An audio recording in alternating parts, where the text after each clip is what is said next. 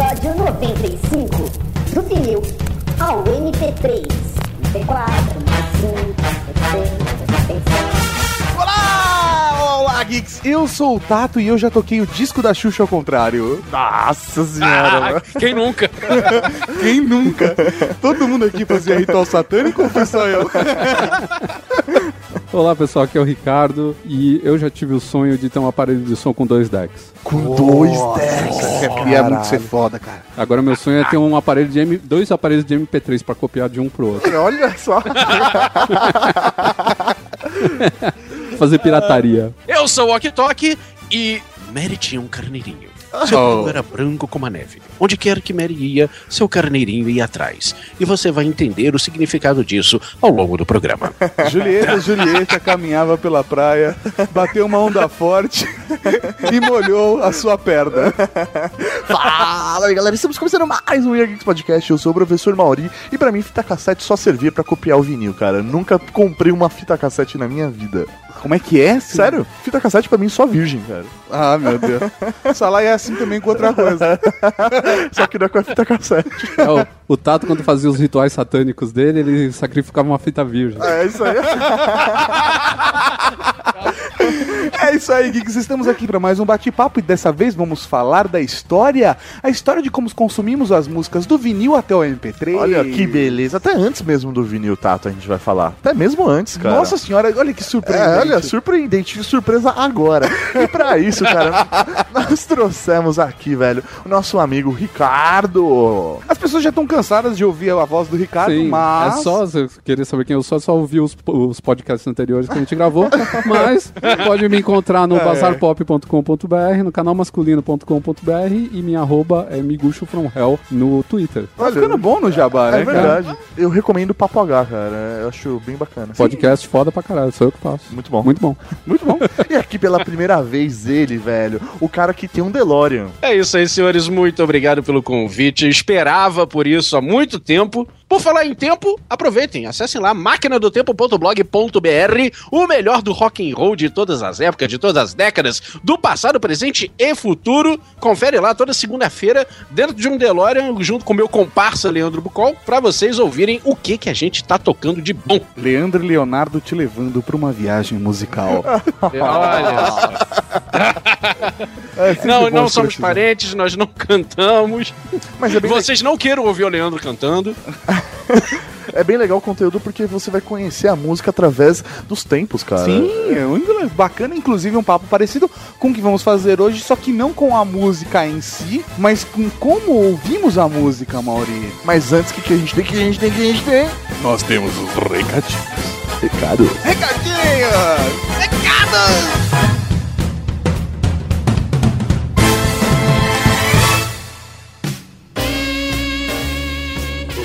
Recadinhos do coração. Coração não, caralho.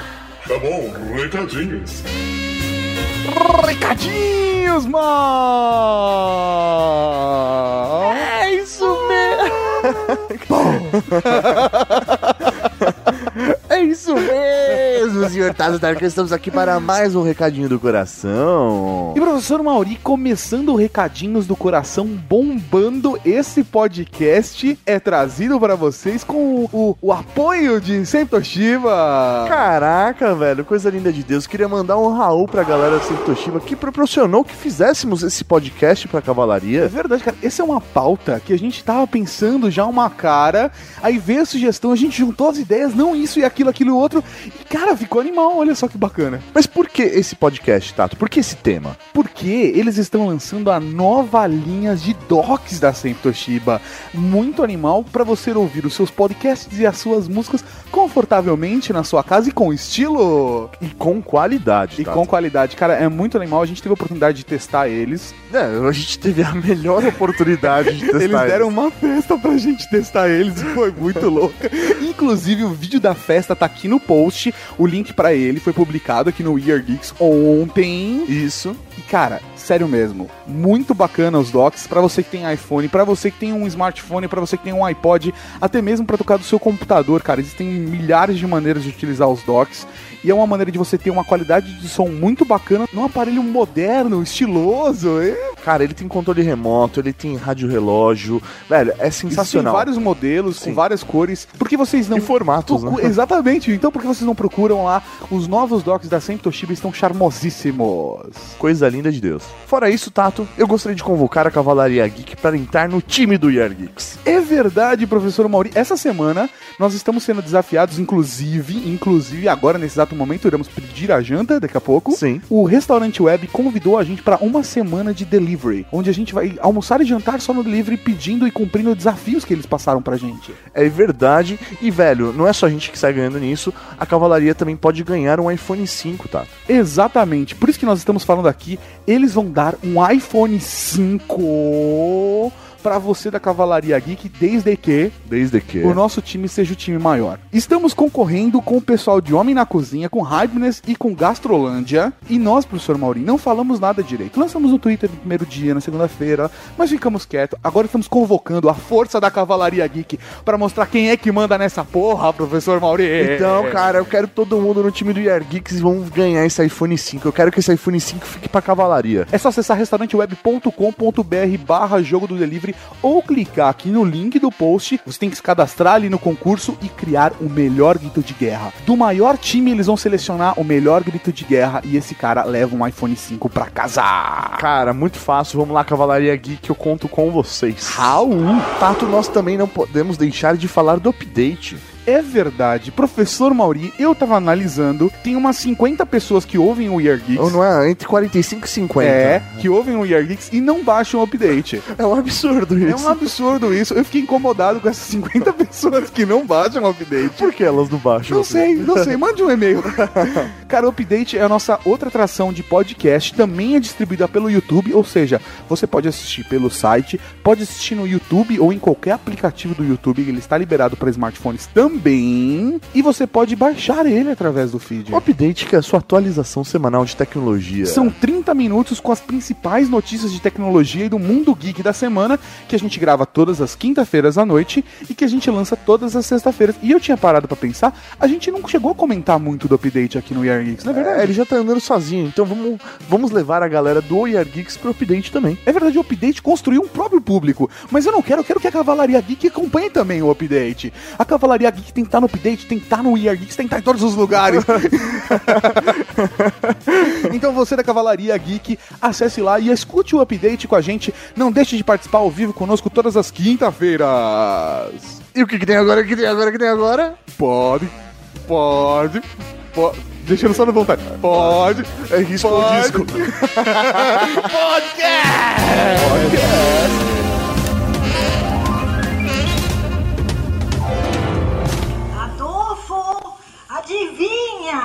Comprei o nosso aparelho de som.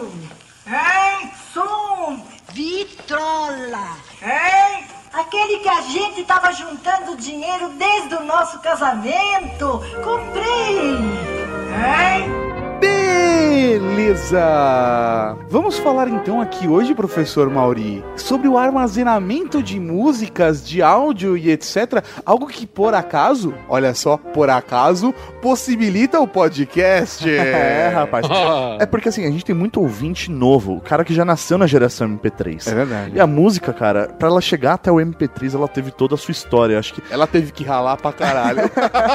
Não, cara, eu acho que o que é mais impressionante, a música nem sempre foi digital. Olha só, isso é surpreendente. é de surpreender, acho que essa nova, essa juventude, né, era acostumada em simplesmente dar um play. Então acho que seria legal a gente começar, cara, lá no início mesmo, como essas primeiras gravações ocorreram através, por exemplo, dos gramofones ou até mesmo daqueles cilindros, cara, onde era feita a gravação analógica da música, ou de voz, né? Não necessariamente música, mas pelo menos Sim, de alguma sim, informação. De áudio, de áudio. Acho que áudio é a palavra-chave. aqui. É. É divertido a gente pensar como é que começou esse, essa história toda, né? Nas mãos do Thomas Edison lá em 1800 e, e, e Thomas Edison novinho ainda, né? Ele era, gente- ele era virgem ainda nessa época, né? Provavelmente pra ficar pensando num monte de invenção e pra ficar pensando como que um cilindro, porque antigamente nem era vinil. O pai do vinil era um cilindro de cera, mas que parecia uma- um consolo, uma trozoba enorme? Eu, eu falaria uma vela. Não, não. Olha só a diferença de Não, não. referência. Ele parece pessoas. um Tenga Cup. Ah, entendi. É, o Maurício, tudo pra ele vira um- alguma coisa da sex shop. Vou valendo, vou valendo. É, cara, até pensar que na, daquele cilindro poderia gravar som lá dentro de uma forma mecânica, não existia nada de, de- de eletricidade até o momento naquele negócio, né? Poderia gravar, registrar voz e depois ouvir aquilo, é muita doideira, né? E aí ninguém aproveita, pensa em. Vamos finalmente. a- o, o- o tal do cilindro tá montado, vamos gravar, vamos testar alguma coisa.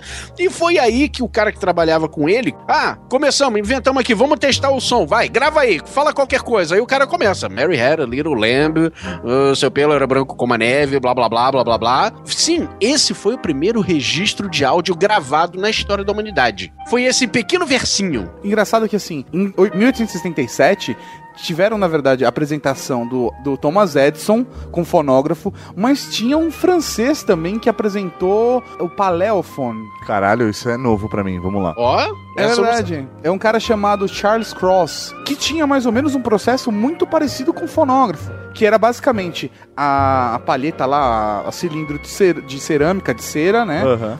Onde se gravava o, o áudio, que basicamente o conceito é o seguinte: existe na verdade uma película, um diafragma que vibra de acordo com as ondas sonoras transmitidas através do ar, ela vibra e aí tem uma agulha conectada a ela que registra A vibração. a vibração. Ele Nessa- desenha, desenha na, na cera. Exatamente, Na- ela na- desenha o som, É, na, né, na cera. E aí o processo contrário é utilizar um outro tipo de agulha que vai ler essa- esse desenho e transformar Exatamente. isso num e som. ampli- amplificar o som, ampliar o som para que ele seja audível de novo. Uhum. Agora, vocês sabem que esse lance do diafragma e a troca da agulha pra gente ouvir o som gravado é que foi o grande pulo do gato do Thomas Edison, porque já existiam inventos que só gravava, mas você não tinha aonde reproduzir esse negócio. E gravava com uma qualidade de som ainda inferior a essa do fonógrafo do, do Edison, né? Aí então o pessoal gravava, quer dizer, sei lá se gravava, né? Porque a gente não tinha como ouvir,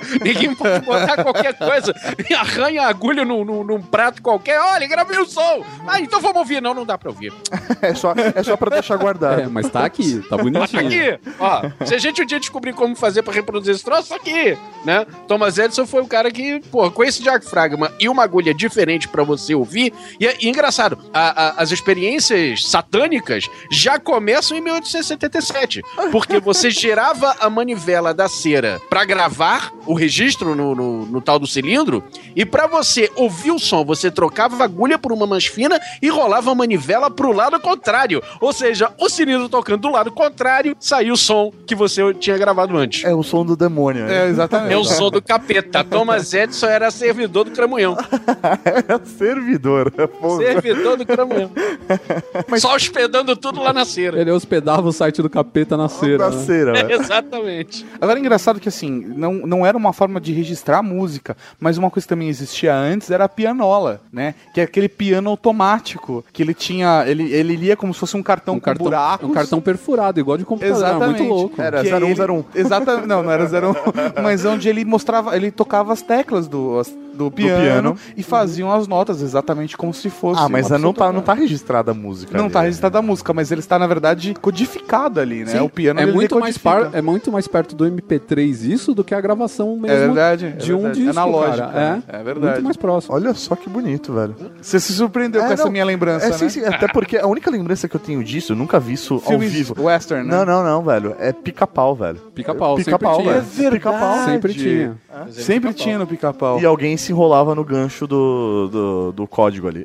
E era puxado até o piano. Daquele cartão da IBM, né? Mas aí, do processo aí, do, do fonógrafo, tivemos depois o gramofone, que era um processo mais ou menos parecido. Mas eu acho que a gente deve começar mesmo a falar é do disco de vinil, que é quando a música realmente começou a se popularizar, nessa, esse armazenamento de música começou a ser realmente popular, não? Ah, e acho que até acima disso, uma qualidade decente para que as pessoas pudessem ouvir é, com clareza o que estava sendo dito. Então, assim, a música mesmo ela se popularizou através do vinil. Não teve como. Agora sim, eu queria aproveitar tanto o, o Mauri quanto o Ricardo Ricardo quanto o Oktok, vocês são grandes apreciadores de música, certo? Vocês escutam música pra cacete, são colecionadores, pelo menos é o que eu imagino de vocês. O Oktok eu não sei, o Mauri eu tenho certeza que é, e o Ricardo eu também imagino que tem a sua coleção privada ali Aham. de músicas. Não sei se hoje vocês já converteram tudo pro digital. Mas eu queria uma, eu tinha uma pergunta pra vocês. O vinil, o vinil ainda é uma tem uma qualidade absurda que as pessoas falam, não, porque a qualidade do vinil, a qualidade do vinil é muito, é muito foda, é muito Então, boa. cara, na verdade. Isso é lenda, é Então verdade. não é, não é, assim, por mais que pode sim ter uma música digital, mas acho que a principal questão do vinil é que ele é analógico ainda. Então Ele não, tá, tem- ele não tem compressão. Não existe compressão, você entendeu? Então, assim, obviamente você vai ter ruídos porque existe falha de agulha, existe, sei lá, sujeira no Sujeira. vinil. É isso aí. Então isso também o pode... famoso barulhinho de batatinha frita. É isso aí. Exatamente. Mas o som mais puro tá ali, porque é o som é, analógico. Então ele sim vai ter sempre uma qualidade um pouco melhor que o digital. Por melhor que A não ser digital. que você tenha um digital lossless, É, um mas- da é, vida, mas é um aquela coisa. um. Você tem que ter um ouvido perfeito pra conseguir captar essa diferença, sabe? Sim, sim. Eu acho que é muito mais de sensação, muito mais de nostalgia do que necessariamente, ah, meu Deus, eu tenho uma qualidade surpreendentemente melhor, Sim. por isso que eu só ouço tudo em vinil. Não sei, minha Ah. opinião, o que, que vocês acham? Não, agora você tocou no- no- na ferida, você tocou no ponto. Realmente, eu vejo o vinil hoje cuspindo na própria cara, né? Cuspindo pra cima pra acertar minha cara, porque eu cresci ouvindo vinil. Uhum. né? Eu cresci, eu sou da época do vinil, eu peguei, quando o CD chegou, eu já era adolescente. Então eu, pô, curti a minha vida, quase que a minha adolescência inteira, infância inteira, o, o bom e velho bolachão preto. Mas quando veio o CD, eu que não tenho um ouvido absoluto, não tenho um ouvido perfeito para captar os tais espectros de áudio que o ser humano normal não pega, né? Eu adorei a qualidade de som do CD. Do CD. Que era eu mais não- limpo, né? Assim, Exato, ele eu não pelo menos. sujeira do risco da agulha, do, do pó. Exatamente. O vinil, A não ser que seja um CD do Fábio Júnior, né? Porque aí tem muito barulho de pó no meio. Caralho, Sacanagem. né? Mas é sério, gente, vamos pensar que a- o, o vinil é uma tecnologia que vem desde 1877 com Thomas Edison. Sim. né? Praticamente não, É, a não lógica teve é grandes mesma, mudanças né? de lá pra cá. É, o vinil, de ver- o, vir- o vinil de verdade é de 48, né? É, na verdade, o vinil, vinil, o primeiro vinil, começou lá com o gramofone, né? Com, com Emily Berliner. Berliner, né? Desculpa, desculpa o nome do cara. Que criou a porra do gramofone e aí ele trocou a pomba do cilindro por um, pelo bolachão é, é, preto. Que, ali- aliás, era de 78 RPM, se não me engano. Os vinis normais, É, é é, hoje em dia, são de 33 e um terço. Que, que era- RPM são rotações por minuto, tá? Isso, Só- é. É. Pra quem não, não, sabe. Nada ligado ao Não é a Banda dos anos é 80, isso. tá? Não, nada ligado ao Paulo Ricardo. Parabéns, né, cara? Mas quando veio o CD, cara, com um som mais cristalino, sem aquele. Sabe, o chacabum que, que tinha dentro do vinil, porra, eu adorava, cara. E aí, aí os fãs do vinil vão falar: ah, mas o grave, grave do vinil é muito foda, você não ouve um grave tão foda, não sei o quê. Cara, desculpa, mas o grave do vinil era até excessivo em muitas das vezes, Sim, sabe? é que verdade. atrapalhava o som. Ficava aquela pressão, porque você é, é, é, sentia praticamente no peito. É, é o que os, os produtores falam de sentir o grave no peito. Você sentia isso quase que literalmente quando Mas- você ouvia o vinil. A gente não chegou a descrever o vinil pra galera, né? Porque tem a molecada, talvez, que nunca viu um vinil na vida. É um cabaço, né? Não, mas, é, cara, isso não é uma coisa difícil de acontecer, venhamos e convenhamos. Pra quem não sabe, o, o vinil era um grande, era um grande disco, certo? Mais ou menos o tamanho do que que eu posso dar como referência. Então depende, cara, porque você tem os vinis. É, De alta rotação. É, não, e tem os, os singles, né? Que são menorzinhos e tem os, o- os discos normais. Tá, mas normalmente, O normalmente... padrão era o long play, né? O É. LP, vulgo long play, que era um 30 vinil mais ou menos. Era um vinil mais ou menos do tamanho de um monitor. Se você botar um, moni- um vinilzão na Depende, frente do monitor, depende. ele é um pouquinho maior que o monitor padrão de hoje em Depende do monitor. É. Mas Então, assim, monitor é, padrão, Dá basicamente- 30 centímetros mais ou menos de, de diâmetro. É, isso, é como se fosse um CD, só que com 30 centímetros de diâmetro, só que feito com vinil preto normalmente, depois foram tendo cores transparente, maleável, depois uma borrada de coisa, e ele tinha ranhuras. Essas ranhuras é onde você colocava a agulha para que ele lesse o som e transmitisse através da caixa de som, etc, e reproduzisse a música. Exatamente. Esse o, o som entre aspas, né, ficava gravado na verdade nas laterais dessas ranhuras. Enquanto que o tal cilindro que a gente falou ficava gravado lá no- bem no fundão mesmo. Isso Essa era uma diferença técnica é, é, que foi importante da mudança do cilindro para o vinil, porque com isso você conseguiu compactar muito mais informação de som dentro de uma mídia, dessa mídia, mídia que é o vinil, que era era o uma compressão analógica. É bem por aí, era Não, uma existia- compressão analógica. E existia uma compressão maior ainda. Nos anos 80, acho que foi que inventaram uma técnica chamada microsulcagem, que eles diminuíam o sulco, onde Uhum. Isso. o- essa faixazinha onde ficava a gravação, eles diminuíam, só que caía a qualidade também. Você conseguia gravar, acho que até 57 minutos, um negócio assim. Porque pra molecada também que não tá acostumada com o vinil, um vinil tinha 10 músicas, 9 músicas no máximo, né? Você pegava... Uns 20, 30 minutos por lado. É, era, era mais ou menos isso. Pra ter uma ideia, o Unjustice for All do Metallica, que era muito longo, era um disco muito longo, músicas de 7 minutos, 6 minutos, e tinha 9 músicas, aqui no Brasil ele saiu um disco duplo. Disco duplo, capa dupla, né? E capa dupla. Tanto que os caras do Metallica levaram, quando vieram fazer show aqui em 89, levaram o disco de volta pros Estados Unidos pra mostrar. Porque lá não, não- nem eles tinham visto o disco com capa dupla. Que do É, caralho. e, uma É. coisa, e uma coisa animal, cara, que a galera, a molecada não lembra, né, não sabe, é que o disco de vinil tinha um lado A e o lado B. Sim, Você tinha os dois dois lados. Você acabava lá a música, na metade do, do disco acabava, você virava o disco e começava a ouvir a segunda parte, o lado B. Exatamente, foi daí que veio o conceito que muitas pessoas falam do lado B, aquelas músicas não tão conhecidas, porque a galera colocava as músicas que seriam os grandes hits daquele disco todas no lado A e o que sobrava joga tudo no lado B. Então a gente fala, ah, aquelas músicas menos conhecidas da banda tal, não sei o que, ah, essa música é muito lado B. Tá aí o porquê. Agora eu queria saber de vocês, qual foi o primeiro disco, o primeiro LP que vocês tiveram na vida de vocês? Show da Xuxa. Qual? O- qual show da Xuxa? Primeiro, O. Mu? Oh, caraca. É, velho, na minha infância eu ganhei vários, vários discos da Xuxa. Caraca. Vários. Chico, olha, cara, eu também adorava os da Turma da Mônica, eu tinha. Eu tive. É, Bambalalão, eu tive. Você viu que a minha pergunta foi objetiva. Peraí, não, mas eu tô, agora, eu tô, agora eu tô abrindo meu coração aqui, caralho. Não, não pode fazer pro Tato essas perguntas que lembram a infância tal, que, meu, ele viaja bonito. Smurfs. Olha lá. Nossa, tinha Ele tem que Smurfs, fazer lista. É, velho, ele tem e que a Teen contar... Espirro, Olha lá, Espirro. agora ele vai contar como eram as capas, quais eram as cores. Era bem legal. Então, mas o seu primeiro, qual que foi? Show da Xuxa. Obrigado. Ricardo, qual foi o seu primeiro disco? Ó, esse denuncia a idade, hein, cara. Vamos lá. Foi Vila Sésamo. Olha aí! Cara, não foi meu primeiro, mas tamo junto, hein? Ó lá. Vamos lá, o que toca, o seu. Eu acho que o primeiro disco que eu ganhei, bem criancinha ainda, eram duas áudio histórias da Disney. Uma, o lado A tinha a história da Branca de Neve, interpretada por vários artistas, todos dubladores dos anos 80, e o lado B tinha uma narração musicada de Pedro e o Lobo. Nossa. E era do caralho. Hoje, lembrando, eu gostaria muito de ter ainda esse vinil pra poder, sei lá, passar pro MP3 e ouvir de novo, porque era uma narração musicada do cacete. O cara falava, é, vamos representar o Pedro com a flauta tal. Aí começava. É, e o bichinho não sei o que vai vir com o trombone. Aí o lobo mal vai vir com o tambor. Aí, né vinha tocando e, e interagindo, os instrumentos iam interagindo com, com o narrador, com- contando a história. Fuja, Pedro, fuja! E a flautinha tocando rápido.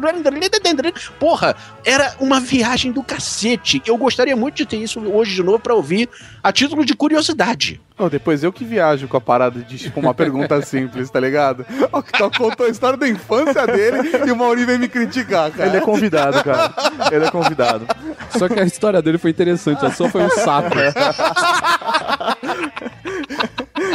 Cara, o meu primeiro disco de vinil foi o trilha sonora de Batman. Aquele que tem a música do Prince, sabe? Do... Nossa senhora! Nossa. Foi meu cara. primeiro vinil, cara, de 89 esse. esse... Caramba, velho. É, do você é lançamento, novo. do lançamento do filme. É Nossa, isso aí. você é novo, Mauri. Eu sou, sou de 85. Caramba, velho. A trilha do, do Danny Elfman você não teve, você só teve aquela do Prince. É, eu lembro porque assim, hoje eu busco na referência, eu, eu lembro da música do Prince, mas, meu, Eu não tenho ideia das músicas que tinham nesse vinil.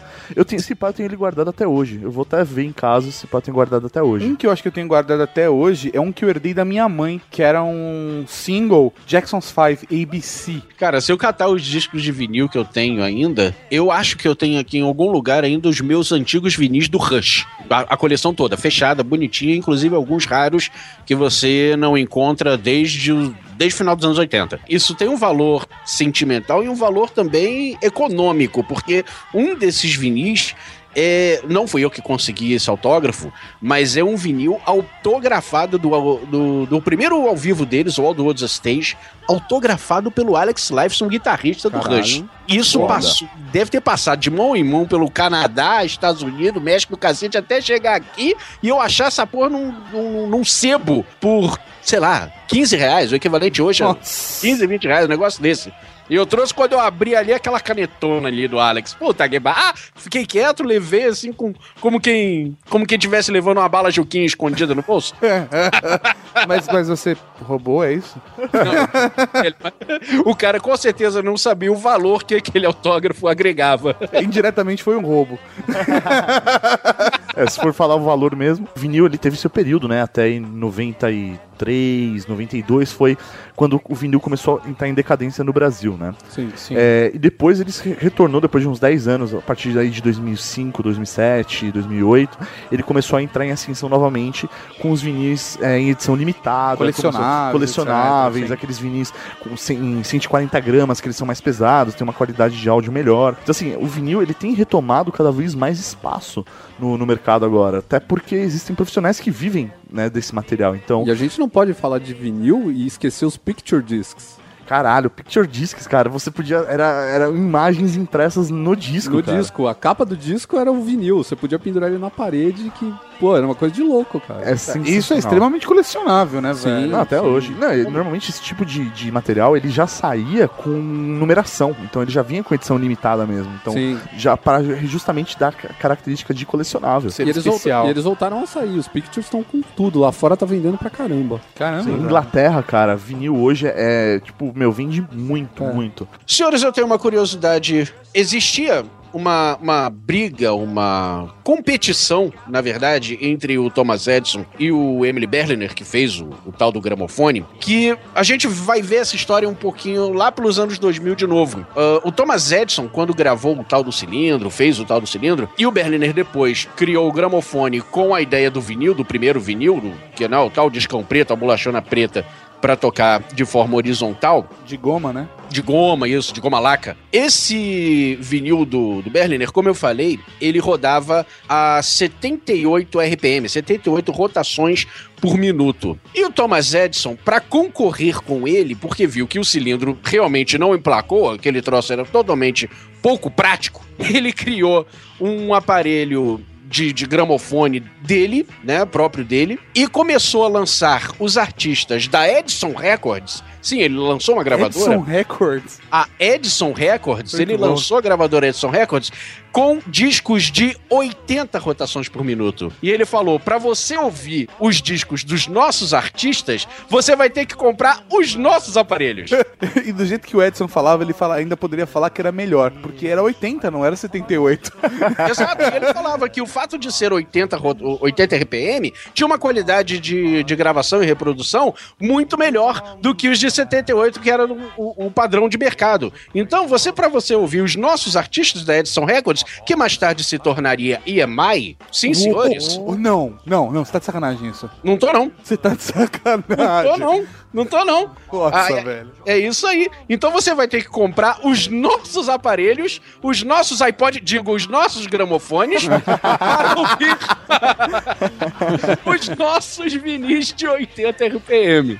Por acaso é a mesma EMI que mais tarde lançaria aqueles é, é, CDs com trava virtual para você não gravar o MP3, não extrair MP3 de lá. Mas isso é um papo Daqui a pouquinho a gente vai falar nesse programa. Muito bom. Então, na verdade, o Edson ele lançou o Zuni, né? É, ele ligou, ele lançou o Zuni, né? É, Parabéns, a lógica é a mesma. Eu queria só comentar também que, em relação ao próprio vinil, cara, que depois da Segunda Guerra Mundial, quando surgiu, né, a- a- o mundo dividido, né, entre comunismo e capitalismo, né, surgiu a União Soviética, que a cultura americana, né, que foi quando teve o auge, né, do, do disco de vinil da música pop americana, Aham. né, Elvis e tal. Essa, esse tipo de cultura não chegava do lado leste da Europa, né? Não era, não era permitido pelo sistema comunista que chegasse a cultura americana até a Europa, né? Essa região Sim. da Europa. Então existia o contrabando de, de, de música na região. O que, que eles faziam? Eles não poderiam contrabandear, por exemplo, vinil. Isso não, não tinha como fazer. Então o que eles faziam? Eles sabe chapa, é, raio-x? Sim, radiografia. Radiografia mesmo. Uhum. Eles gravavam, eles reproduziam a música no raio-x. Então até hoje você encontra colecionadores que tem disco de vinil, né? Só que não é de vinil, é, É de raio-x. de raio-x. Que tipo, é é uma costela de uma pessoa e ali tá gravada Metallica. a música. tipo, tá rodando Elvis, sabe? Uhum. Naquilo. E então na antiga União Soviética. Era cortina de ferro, cara. Era, Não velho. Era fácil. O Elvis tocando numa pelvis. Era isso da aí. hora. Era Elvis tocando numa pelvis. Do jeito que ele mais Isso- gosta de fazer. Isso aconteceu muito nos décadas de 50, muito. e tá aí o outro disco Chute de pó, né, cara?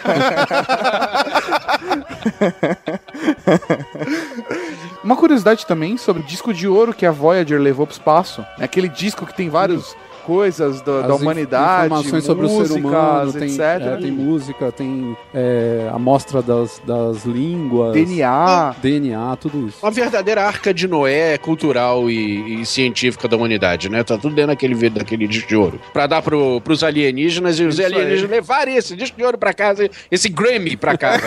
Esse disco de ouro pra casa, sem ter tocado música nenhuma. É, é legal que agora a gente já sabe uma semelhança entre o Roberto Carlos e o alienígena, né, cara? Ambos levaram um disco de ouro pra casa. Puta que pariu.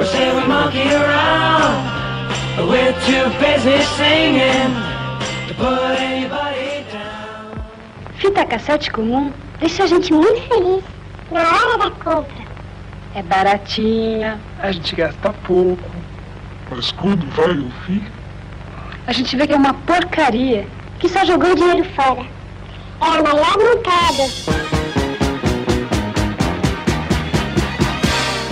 Fita cassete, velho. Eu, sei lá, pelo menos em casa, a gente sempre teve vitrola, né? Aquele, aqueles equipamentos que eram módulos, né? Então era vitrola, aí tinha, tipo, duplo, né? Fita cassete. Então, assim, pra mim, fita cassete nunca fez muito sentido porque meus pais sempre compraram vinil e fita cassete pra mim era virgem. Então, era por quê? Pra gravar a música do vinil e ouvir no carro. Vocês chegaram a comprar fita cassete mesmo para de artistas? Como que foi isso pra vocês? Porque pra mim não fez diferença nenhuma fita cassete. Eles são os mais velhos, eu só vou complementar. Que agora vai ser por ordem de idade. É né? isso aí, começa você.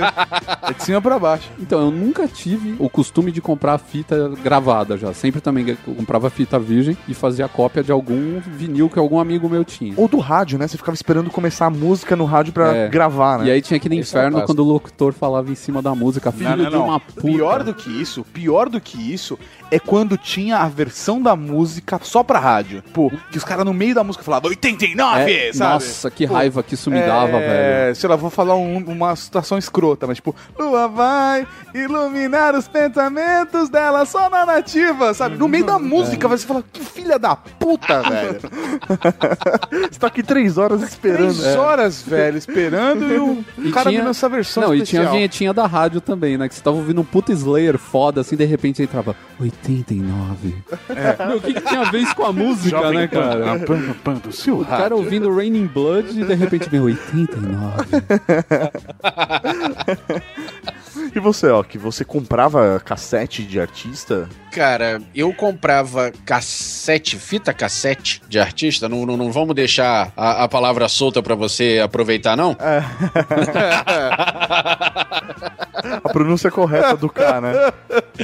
Ah, cara, eu comprava quando não tinha vinil. Uh, eu entrava numa loja, ali a Tijuca, onde eu morei, ali no Rio de Janeiro, era cheia de lojas de disco. A cada esquina você tinha uma, né? E eu, eu frequentava todas elas, né? Eu entrava, a partir do momento que eu comecei a curtir música, eu entrava lá e comprava meus vinis, etc. Aí eu chegava, ah, tem o disco do, do, do fulano de tal? Porra, já acabou, mas ainda tem fita cassete. Beleza, então tô levando a fita. Mas era assim, só tem Pepsi, pode ser? Aham. Entendi, Entendeu? entendi. Uma vantagem foda da fita cassete, pelo menos pra mim, é que ela era muito mais portátil do que o vinil, né? Ah, era uma fitinha, sei lá, um pouco maior do que um cartão de banco, obviamente era bem mais grossa ela, mas é, era uma fitinha simples de você carregar, né? A, a lógica dela é que era uma fita magnética, né? Ela não usava ranhuras pra Você transmitir também o som. gravava dos dois lados. E você também gravava dos, dos dois lados. Tinha um lado A e o lado B da fita. E era muito foda é, o, o conceito da fita. Agora, tipo, pra mim, por exemplo, voltando à pergunta e a conversa que tá todo mundo falando as suas fitas cassetes, acho que a minha primeira fita cassete, se não me engano, foi uma fita do Michael Jackson. Porque teve um aniversário Mas do meu era irmão. original? Lógico que não. lógico Então, que então, não. mas é isso que eu tô dizendo. Mas pera aí. original não... Agora, original, eu acho que uma das poucas fitas que a gente teve, sei lá, minha mãe deve ter comprado uma fita de uma novela, mas eu me lembro claramente de uma fita cassete com a trilha sonora, uma fita cassete que era um disco da Daniela Mercury, aquela do. Vermelhou o Curral. Isso não é Daniela Isso não é Daniela Mercury. Até eu que não Fafá gosto. de Belém. Fafá de Belém, É. isso. Pra você ver como eu gosto desse tipo de música. Fafá de Belém, que meu pai comprou porque ele tinha um tape deck no carro dele. Sim. E aí É. ele queria. Foi, foi Eu tinha a- um Hotstar lá, esse? Isso mesmo. De era um gaveta? road- De um gaveta? Um Roadstar, cara. e aí, cara, era foda. E aí, nessa, acho que foi a primeira vez que comprou. Mas o resto, pra mim, foi tudo Piratex. É, então, cara. Pra mim, pelo menos. Assim, tanto que é difícil, não sei se é a galera. Acho que eu nunca comentei isso aqui no, no Year Geeks, cara. Eu, eu sou colecionador. Frequenta? Não, eu sou colecionador de Black Sabbath, né? Black Sabbath É, e é verdade, você nunca falou aqui. A gente teve o episódio 7 Sharon lá atrás, quando ainda era ruim, não aconselhamos que você ouça.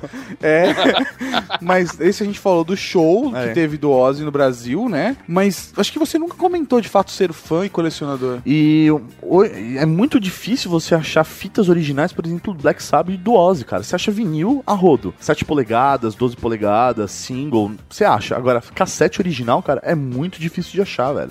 Tipo, é mais fácil achar lá fora do que aqui no Brasil. E qual foi a sua que você comprou original? Cara, eu não me lembro de ter comprado uma fita cassete original, sério Sem mesmo. ser do Black Sabbath. Sem ser do Black Sabbath agora, depois de velho. Não me lembro, cara. O resto foi tudo fita virgem que eu gravava do, do vinil pra fita e depois reproduzia pros amigos. Ou usava o gravador, né? Eu tinha um gravador também, gravava, sabe? Fazia programa de rádio com, com a minha irmã e aí ficava, deixava gravado no, no gravador aquela fita cassete. Uma coisa foda da fita cassete, que a fita cassete possibilitou, porque apesar de existir o conceito de portátil no vinil, a, a fita cassete permitiu que existisse o Walkman, que era uma coisa Isso. foda, velho. Era um dispositivo, sei lá, que hoje seria considerado gigante por conta dos iPods, MP3 players, etc., mas que na época era extremamente compacto. Sim, se você comparasse com o aparelho de som que você tinha que carregar Exatamente, nas costas. cara. Era, era, era absurdamente compacto, você colocava uma fita cassete dentro e eu via nos seus fones de ouvido. O conceito Walkman é da Sony, né? Eles que con- construíram o primeiro,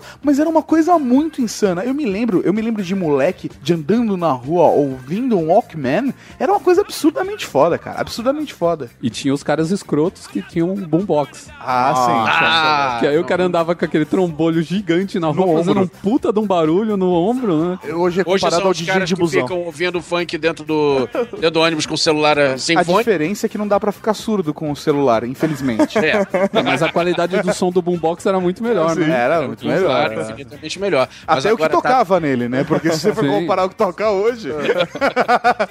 Agora, Tato, você tocou num, num assunto é, é, vital da minha adolescência, cara, que é o tal do Walkman. Antes do, do surgimento do CD e etc., eu tive por volta de 12, a 12 ou 13 Walkmans diferentes. Caraca. Sim. E eu, Eu tive eu três. adorava. Apesar de Walkman ser uma marca, ele passou a ser dar nome Tipo, a qualquer tipo. Bombril, é, Sim, sim, sim. Ele, né? deu, ele deu nome ao aparelho Walkman, né? É isso aí. É, é, não necessariamente eu tive o Walkman da Sony, mas eu tive Walkmans, ou seja, tape decks portáteis. É, o, e nome ouvia. verdadeiro era esse. Né? Isso, o tape deck portátil que você ouvia com o, o- o fone de ouvido e você andava pela rua com aquele trambolho que parecia uma pochete, Mas né, era extremamente pendurado. pequeno na época. Estra- ah, Pequeno pra você, cara pálida. Eu tive, um, eu tive um que era, na boa, não era pesado como, mas era do tamanho exatamente de um tijolo. Sim, não, mas ele era pequeno pra época. É, Eu me lembro época- de considerar, falar assim, meu, é menor do que a minha mochila. Era o pensamento que eu tinha Ele na cabeça. cabia na minha mochila. E eu colocava, sei lá, eu carregava comigo umas quatro fitas cassete. Aham. Ah, tipo, umas Quatro? duas com mix que eu criei e umas duas, sei lá, com CD.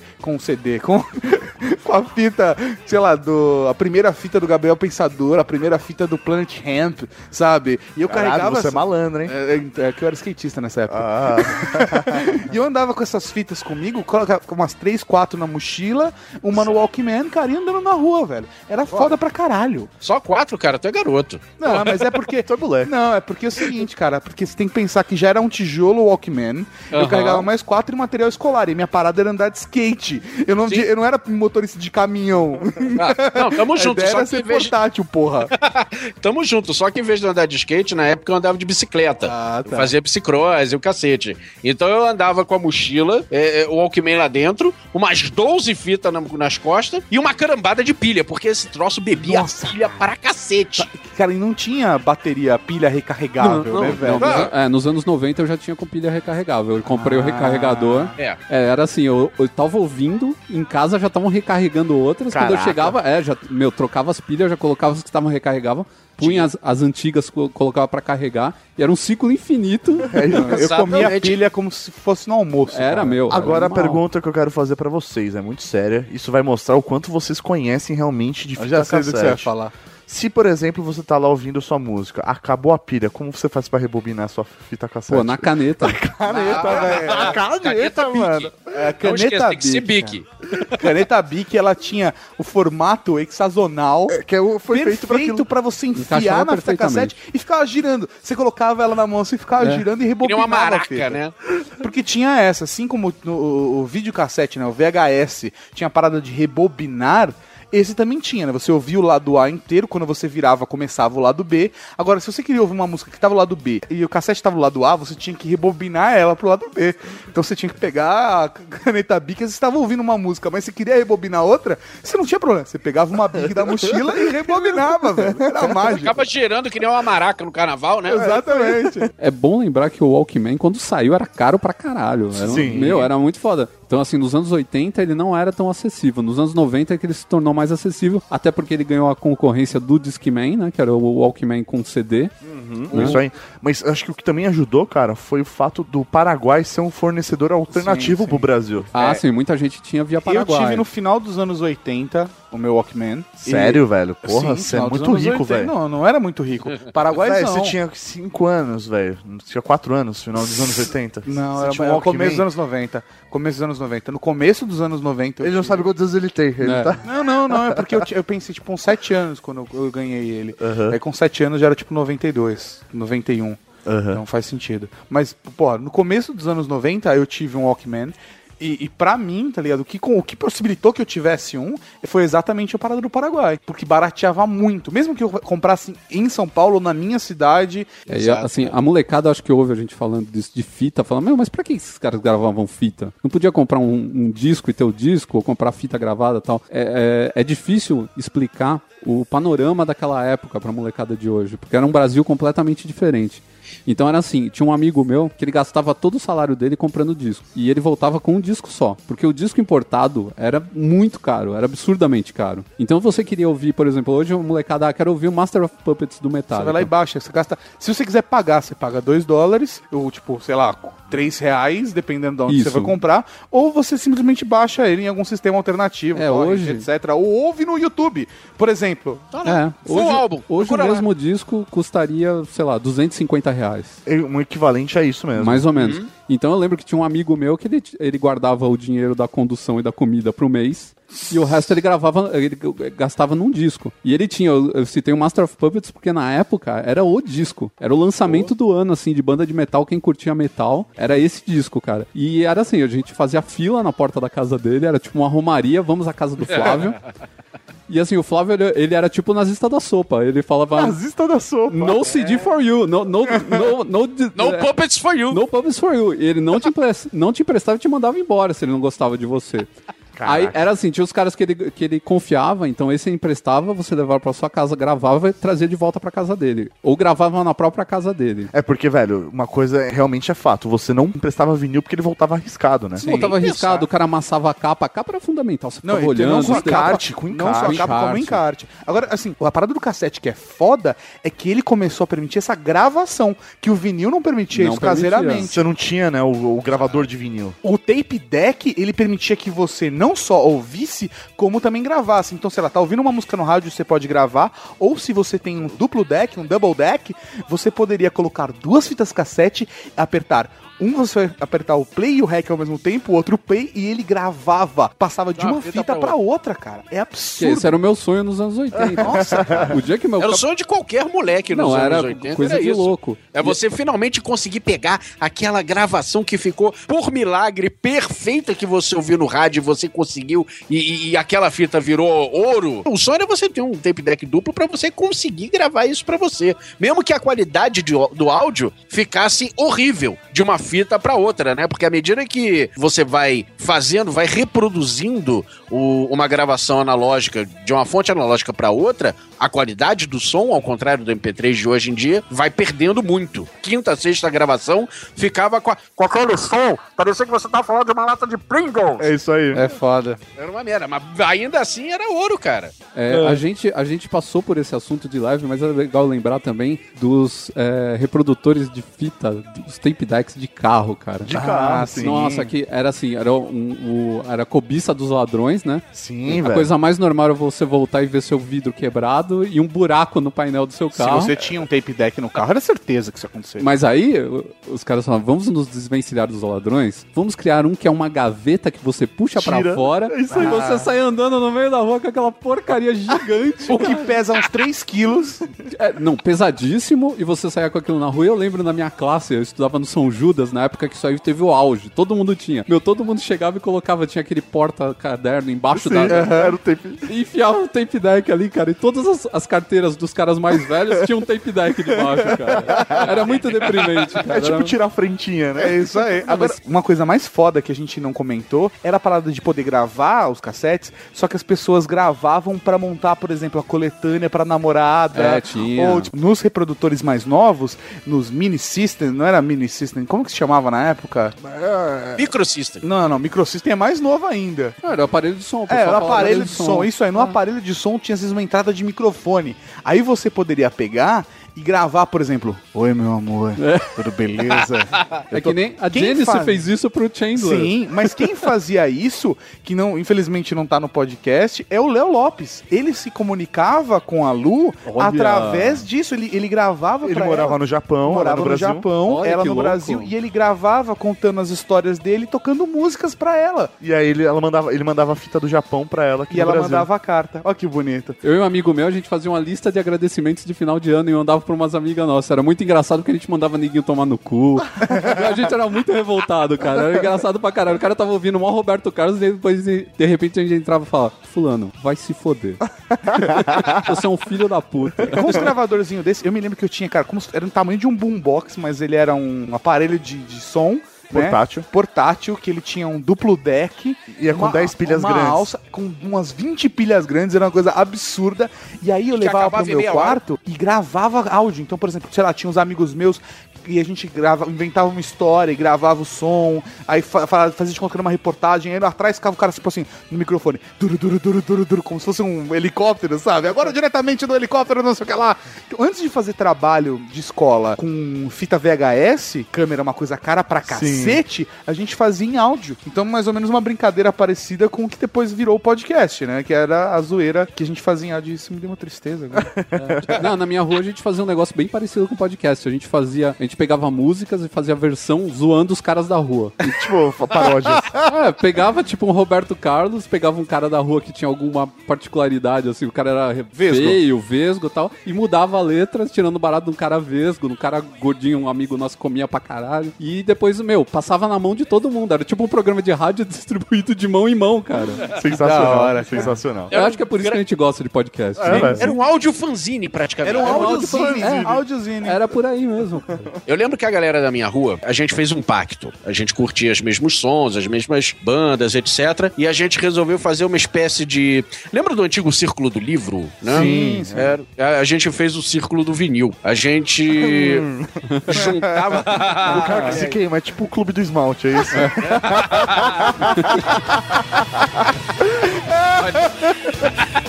É, a gente ficava pintando a unha depois enquanto ficava lendo o CD, sabe?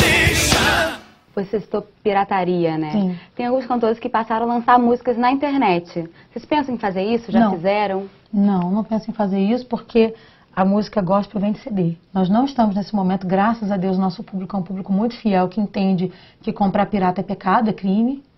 Né? Nós somos contra a pirataria. Agora esse bloco a gente pode começar então a digitalizar a música, porque até então nós estávamos ali num processo analógico Sim, ainda, é, o né? mesmo magnético, ele é um processo analógico, né? E aí começa, por exemplo, com o DAT. Assim, por data de criação, acho que a primeira foi o CD. Acho que o CD foi criado o quê? no final dos anos 70. É que ele se popularizou pelo menos no Brasil em 90, É, né? 79 É, ele começou a ser comparti- é, com- a comercializado em 82, cara, mas tipo, pra mim o CD só apareceu na minha vida com Mamonas Assassinas. Eu lembro de uma, da, da- de uma história do, do CD, porque lá nos Estados Unidos já ficou bastante popular na segunda metade dos anos 80. Eu me lembro que tinha um cara na minha rua que era muito rico e os pais viajavam para os Estados Unidos direto, não sei o quê. Aí um outro amigo nosso, em comum, chegou pra galera lá da rua: Cara, você não sabe o que, é? Isso era finalzinho dos anos 80. Cara, você não sabe o que, que o pai do fulano trouxe dos Estados Unidos, cara. É, é um som muito louco, é uma vitrola muito doida. Assim, o som, a, a vitrola, ela não tem aquele, aquele discão assim, sabe? O disco agora o, é, é pequenininho e prateado, cara. Ah, tu tá de sacanagem, tá mentindo com a minha cara. arco-íris, Não, com arco-íris. Com arco-íris, cara, arco-íris porra, tu não sabe aí. E tu ainda pega a- a- a- o disquinho prateado e tu coloca dentro de uma gaveta, cara, e a gaveta tem um visor do lado que mostra os números, mostra quantas músicas tem. Você não precisa ficar esperando avançar, sabe? Tu aperta o botão ali, ele vai direto pro começo da música, caralho, muito doido, cara. Ah, tu tá mentindo, maluco. Porra, para com isso. Mentir é feio. Três, quatro anos depois, bum, CD aparecendo no Brasil. Engraçado que o CD popularizou muito, né? Os outros formatos digitais que a gente vai citar aqui, o MD, o DAT, etc. Cara, ele- eles não chegaram a, a- a quase nada da popularidade. Hoje em dia a gente nem sabe mais onde tá DAT, onde tá MD. Agora, o CD tá aí até hoje, cara. Até hoje nossos computadores, os nossos, os nossos Blu-ray players são compatíveis com CD, cara. É, mas o, o DAT é que nem o.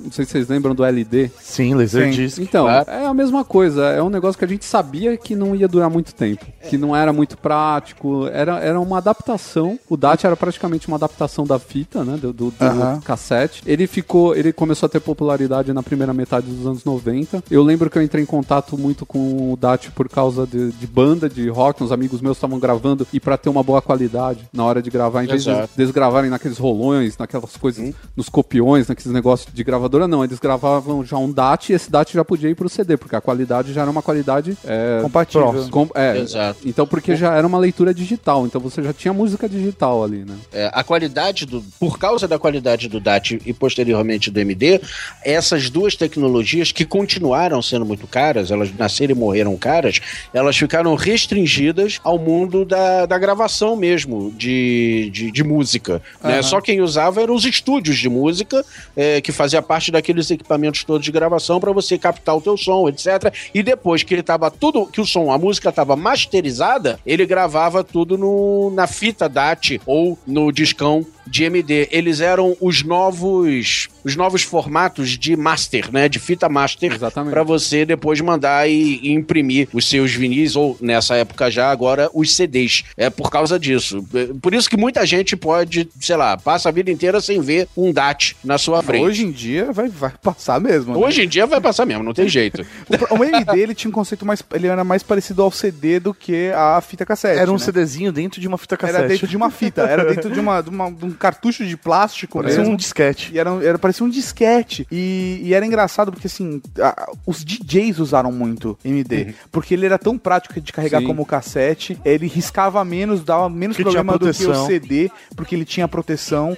Então a durabi- a durabilidade dele era maior. Eu vi muito DJ usando isso nos anos 90, cara. Não só DJ, rádio também. Eu trabalhei numa rádio quando eu tava na, na faculdade e a rádio tinha passado todo, todo o seu material de música pra esses cartuchões de MD. Então, durante a programação, eu fazia a programação da tarde, falava e, e- e tocava as músicas, etc. Tinha lá o- a- aquela torrezinha com vários, várias entradas ali pra MD. Eu só metia o MD lá pra dentro, apertava o play e, e era assim que a gente fazia a nossa programação da música. E aí a qualidade de som ficava muito melhor do que aquela, aquela lata de Pringles que a gente ouvia nos anos 80. Mas é, até, pelo menos aqui no Brasil, sei lá, eu só vi uma pessoa usando MD, cara. Assim, tipo, uma pessoa comum, sabe? Ah, tá aqui meu, deixa eu pegar aqui meu tocador de MD. A Silvia?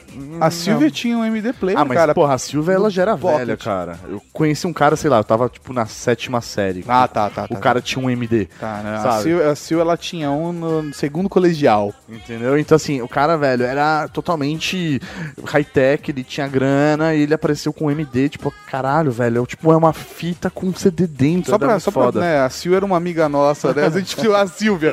Pô, beleza, Silvia. quem é a Silvia, velho? Porra, Silvinha! É, a Silvia é uma amiga Beijo pra nossa. você. É. Silvia Piranha, né? Porra, Olha isso é aí, foda. que É que tem a música, né? Ô, Silvia, piranha. Lembra dessa Toda porra? a Silvia odiava essa música. Ah, Eu vi muito em MD essa música. Assim como a- as Madalenas odiavam eles Regina, né, cara? Agora, o CD, cara, ele, ele, ele participou de um processo até cultural de ampliar. Eu acho que o potencial do CD acabou sendo maior do que o do cassete. O cassete teve uma influência muito forte cultural, mas quando o CD chegou, ele conseguiu se baratear muito mais no começo dos anos 2000 do que o, o tape, né? Do que o cassete. Porque qualquer um podia gravar em casa, era muito mais fácil, já existiam computadores que fa- facilitavam o processo de gravação. Então eu acho que no começo a gente até tinha os CDs que eram gravados no próprio aparelho de som, mas depois. Eh, Com o computador, cara, isso se tornou inútil. Você pegava CD de música e gravava ele, copiava ele em questão de minutos. Era muito mais fácil do que o cassete, que você tinha que rodar ele inteiro de um lado e ele inteiro do outro. Se demorava uma hora, 90 minutos pra gravar. Depois, assim, no finalzinho do cassete que tinha os que gravavam rapidinho, ficava. Parecia uns Smurfs, Smurfs cantando, vocês lembram disso? Mas isso foi no finalzinho do cassete, já tinha CD nessa época. Então, assim, eu acho que o CD teve uma- um papel muito importante pra popularização do arquivo de popularização. música, né? Teve uma popularização, mas demorou pra pegar por dois motivos. Ah, Dois motivos não, por uma causa e dois motivos. A causa, o CD quando chegou aqui no Brasil era caro pra cacete Nossa, e muito. demorou, é, e demorou pra baixar o preço, demorou pra ficar num preço popular. E por causa disso, duas coisas aconteceram de muito forte. Primeiro, o vinil, o preço do vinil, do disco em vinil, baixou absurdamente. Eu lembro que quando o CD foi lançado e o aparelho de CD era caro, o CD, a mídia CD era cara e, e- eu ainda queria ouvir música, etc. Ainda tinha muito vinil. Cara, eu comprava vinil a quilo, na boa. Eu quero dois quilos de, dois quilos de vinil, eu quero dois quilos de Marillion aqui e, e um quilo e meio de Pink Floyd, por favor, sabe? Foi na Caralho, balança. um quilo e meio de Pink Floyd deve dar um quero um barato meio de- agressivo, né, cara? O Ok tá assim desse jeito por conta desse pedido, cara. Ah, e era muito barato, cara. Boa parte da minha coleção de vinil eu comprei nessa época. Não- é, Era, mui- era muito barato. Eu, eu lembro que eu saí com bolaços de, de, de vinil da loja, pagando assim, 20, 30 reais. É o mesmo processo que hoje rola, por exemplo, com Blu-ray e DVD. Por isso que o DVD ainda é muito popular no Brasil. Porque com a Sim. chegada do Blu-ray ele ainda barateou muito mais e as Exato. pessoas ainda não trocam, não trocaram de mídia. Exatamente. Outra coisa que aconteceu muito foi que, nessa época, veja bem, se o CD tinha acabado de sair aqui no Brasil, o DVD então era um sonho é, é, muito longínquo, né? As locadoras ainda é, alugavam VHS, filmes em VHS. Essas mesmas locadoras aproveitaram e começaram a alugar CDs. Isso aí, Eu- porque era caro. Então eu você fiz alugava isso. CD. Eu alugava, Exato. eu É tinha uma, verdade, ele tinha uma, você teve uma locadora, né? e eu alugava CD também. Caraca, velho. E aí, provavelmente, a galera alugava o CD e colocava num cassete. Isso Não, eu, já, eu, já, Exatamente. eu alugava o CD e já vendia o cassete pro cara. Ó, Quem saber o que ele ia fazer já tá aqui o virgem pra você. Não, já, eu chegava pro cara e aquela fita que era especial pra gravar CD, que ela tinha lá uma camada de croma a mais, que ela uma mais, é. é que falava que era aquela no- BASF prateada. tinha a base prateada e tinha uma outra também, que eu não lembro agora qual que era, que era 90% da qualidade do CD, assim, ela conseguia captar 90% da qualidade do CD. Caraca, Caralho, velho. velho. Visão de negócio, Ricardo. É, o cara é businessman. Era venda casada. Ele, ele fazia de um jeito que ficava, tipo, quase, quase impossível do cara não fazer a compra.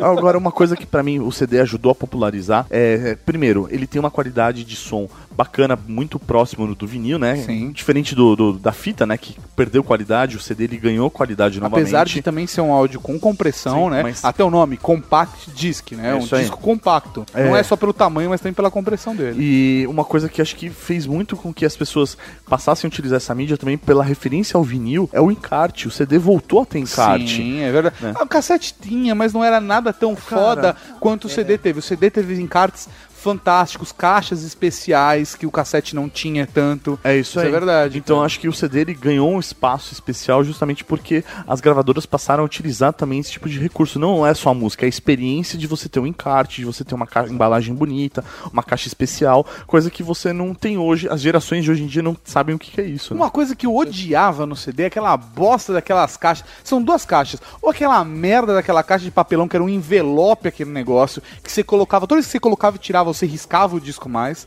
Ou. Pearl Jam, um abraço. Nossa, velho. Ou aquela bosta daqueles dentinhos da caixa de CD que viviam quebrando com qualquer coisa. Não, não. O primeiro a embalagem plástica. Pra você conseguir abrir o CD era um inferno. velho. Você tinha que pegar a unha, um pegar a chave. aí você já riscava- um estilete, você riscava a capa e dava raiva. Você sabe que tinha até um, um, Um abridor um especial. abridor especial. Você encaixava ele em cima, corria pro lado assim, né? Ele tirava. o plástico. Ele- ele- o bagulho era tão ruim de abrir, tão ruim que Ele criaram um uma indústria. criaram uma indústria nova. Indústria pra abrir CD. Eu vou Contrataram engenheiros, contrataram, velho, um fabricante. A galera do MIT, né, cara? Não sei se vocês se lembram também, os primeiros CDs, é, como tinha essa carência visual, né? Porque ele era muito pequeno e ele não chamava tanto atenção quanto o vinil, é, criaram uma embalagem grande de papelão, onde o, o CD ficava preso, sabe, tipo embalagem de boneca Barbie, assim, de, de- Aham. action figure, que ele fica preso no plastiquinho embaixo. pera, pera, voltando, voltando. Embalagem de boneca É, Barbie. de boneca É a Barbie. referência, né? É, de, de, de boneco, que ele vem num plastiquinho embaixo, mas a embalagem é gigante, porque Sim, vem o sim. logotipo, vem um monte de Aham, coisa. sim. Era a mesma coisa, a, a capa vinha ampliada naquela embalagem de papelão, ela tinha um lugar pra você pendurar numa, numa prateleira, né, num um gancho, né, e ele vinha preso num plástico embaixo. Então você soltava dali, jogava aquilo lá fora, que não tinha utilidade nenhum, mas era uma isca visual, né? Você... Especial, colecionável. Não, não era, não era. Isso daí era comum. No começo era assim Era? que vinham, era. No co- começo, nos anos 80, por exemplo, nos Estados Unidos, só tinha CD desse jeito. Porque você conseguia ver ele lá dos Quintos do Inferno, que era uma coisa que você não conseguia mais é, identificar a capa de Com- longe. né? Compacto, mas não tanto. Então. Ah, mas aí você arrancava fora. Ah, sim, sim, não, mas o disco era compacto. Mas tinha velho. cara que guardava. É isso que eu ia falar, porque se você não abrir, você vale mais depois na hora de vender. hoje em dia você deve vender CD mesmo, colecionável, a um preço absurdo. É, mas agora, esse lance do encarte, cara, eu acho que até hoje, é, é, por mais que os encartes dos CDs possam ter sido mirabolantes, bem elaborados e o cacete a quatro, cara, nada vai substituir um belo encarte, uma bela capa de vinil, do bom e velho vinil, que era gigantesca, você via tudo. E tinham capas que eram verdadeiras obras de arte, Sim. cara. Mas você quer saber que assim, eu particularmente, eu, eu não dava muito valor pros encartes. Como não fui um grande colecionador de música, pra mim a única utilidade que os encartes tinham era de ter a letra da música mesmo. Porque assim, o resto, sei lá, tipo, foto de um bando de cara cabeludo, sabe? Tipo, sei lá, pegar o CD do Bon Jovi, sabe? Olhar aquela porra e falar assim, caralho, velho, que merda, velho. Pô, Ô, olha a sério mesmo, eu gosto da música, mas que bosta, velho. Ah, de mas que, encarte. meu, você pegava, a você pegava os Não, encartes. até Iron Maiden. Até Iron Maiden. Da hora, tem o Ed, filha da puta, na capa. Quando você abre, tava lá, velho. A porra do Bruce com aquele cabelo de moça que ele tinha, que ele Ah. passava 15 litros de condicionador naquela merda. Eu vou então mudar a sua opinião. Os encartes do Raimundos, e aí? É verdade. Dava pra você levar pro banheiro aquele encarte. Era foda. Não, tinha, Boa. tinha os encartes do Anthrax que vinha com uma lista de agradecimento com tipo dois mil nomes. É tipo Aí- Maguila. Não, aí você ficava lá lendo, porque no meio tinha tipo, meu, Indiana Jones no meio, Batman, Juiz Dredd. Juiz Dredd. Eles colocavam tudo, tudo que eles eram fã, assim, eles colocavam agradecimento. Então, meu, tinha pra é, desenhista de quadrinho, diretor de filme de ficção. Era muito divertido ler as- os agradecimentos deles, né? É aquela época que a gente não tinha internet. A gente ficava lendo agradecimento de encarte de CD. Não, a gente né, lia, né? Já é alguma coisa. A gente lia. E não só ali, como você ficava bolado porque você encontrava referências ali e você diz: puta que pariu, eu precisava de uma internet agora pra saber quem é esse cara. É, sabe, os nomes que você falava, porra, quem é esse cara que tem agradecimento aqui? Eu não sei quem é, porra. Um negócio pra quem é colecionador também, principalmente é por causa dos CDs japoneses, cara. Que rola. Quem é colecionador sabe, o CD japonês ele vem com obi. Obi é tipo uma é tipo uma filipeta que encaixa só numa parte do CD. Sabe onde abre o CD? Aham. Tem ali uma faixa preta, né, normalmente. O obi ele cobre essa parte, então você tem para abrir a caixa, você tem que tirar essa parte esse É o lacre, como se fosse um lacre. É, na verdade, é só um, um taquinho de papelão que você tira e aí você abre o Ah, é uma mulher CD. menstruada que usa o OB pra É isso aí. secar o sangramento. É isso aí. E, cara, esse hobby, ele faz total, total diferença na hora de você comprar um CD hoje colecionável. Você já, ah, não, beleza, CD japonês, beleza, ele tá com hobby, 150 reais. Sem hobby, 30. Sabe? Tipo, É um pedaço de papelão, velho, que faz total diferença no preço do produto. É foda. Sim. Cara, assim, por isso que algumas coisas colecionáveis pra mim não. Eu coleciono gadgets. É isso. É, isso é muito mais barato, né? Eu, eu coleciono arquivos digitais. Quando eu comprava CD, eu gostava de comprar os CDs, as versões japonesas, porque vinha muito mais música. Pelo menos uma música extra ele vinha. Uma? Ha, tu, tá, tu tá- tu tá pensando pouco, cara. Tinha CD do Living Color, que o CD original tinha umas, sei lá, 15 músicas, a versão japonesa tinha 40. Tudo faixa bônus. É foda. Ao Não, vivo, Tinha EP. aqueles CDs duplos. Sim, tinha tinha CDs, CDs que tinha tinham CDs que a versão encarte. japonesa era dupla. É, também cara. rola disso. Era bem foda, porque assim, se quebrasse os dentes dessa caixinha, você não ia encontrar um substituto. É você ia ter foda. que comprar duas caixinhas vagabunda pra colocar. O primeiro CD assim que eu comprei com o meu dinheiro Não, foi não. Black Sabbath Reunion, cara. Meu dinheiro trabalhando, sei lá o que eu comprei, cara. Não lembro. Eu comprei pouco CD, né, cara? Não era, não era nada especial. Cara- eu tinha uma coleção do Legião Urbana.